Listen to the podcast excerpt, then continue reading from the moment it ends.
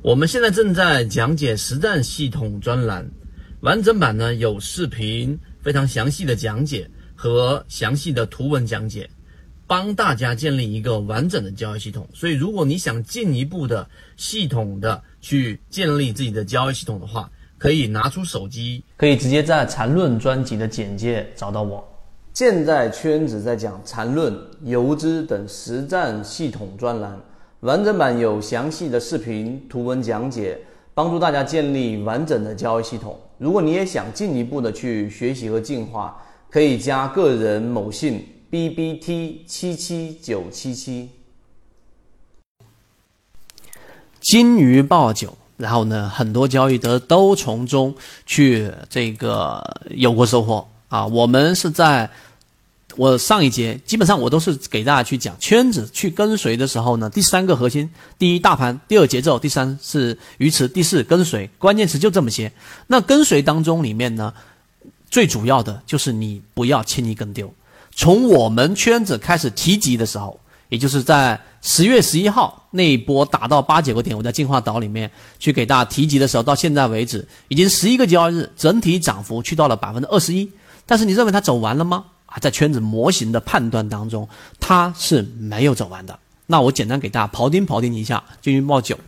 大家都知道金鱼报九了，我不去赘述了。这一波起来之后，它现在所面临的是已经修复掉了它跌破的半年线，修复上来了，对吧？遇到了年线的压力，然后下来，但它这一个修复呢，其实是修复前面的超跌。所以我拿金鱼报九里面的这张图，大家可以看。我刚才说的已经回踩了，然后呢，这一波回踩是到了这一个半年线一买的超跌。那右边这张图呢是十五分钟级别，大家可以切换到十五分钟级别里面去看一下。那十五分钟级别实际上在做短差，再去做这一个我们说小级别缠论的核心，你去判断它下跌过程当中有没有发生背驰，是非常重要的一个时间的一个级别。所以十五分钟级别，大家可以看到它回踩下来了。然后呢，这个回踩是我画了一个长箭头，是前面那一波十月十七号左右的高点。高点一旦突破回踩就是支撑，这个是技术分析里面这个很基础的一个并且有效的概念。那下面我们举的这个例子就是大家要清晰的模型来判断金鱼报九。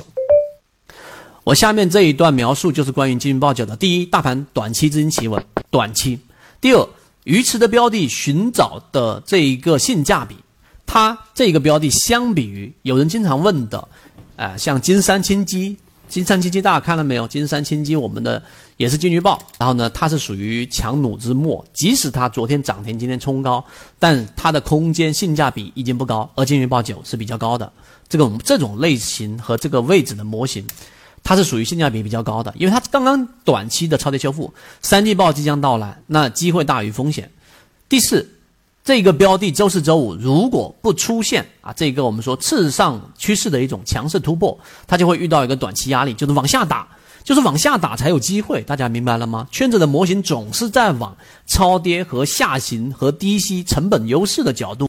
去寻找建仓的机会，这种才是真正的。我们所说的这个圈子模型当中，认为确定性比较高的第五点就是这个出现低吸的这样的机会的时候呢，就包括现在这个位置，半年线它大概是在三十八块七毛八前后，那实际上就已经是属于一个相对安全的位置，就是在周四周五要看了。所以金鱼报九里面作为底仓交易模型来说，一旦次级别上发生一个我们的这一种呃这个背驰，那么在操作级别当下就是一个我们说的类型买点，所以这个思路其实很清晰。我这样描述下来，基本上就讲完了这个标的的一个客观情况。所以清晰的思路才能构建成本优势，是最后我想在第八点里面告诉给大家的。在这一点上，大家清清晰了，然后就知道金鱼报九后期到底要看什么了。它现在的次上趋势的压力位是在四十二块钱左右，就看后面的交易日它能不能进行一个短。期修复，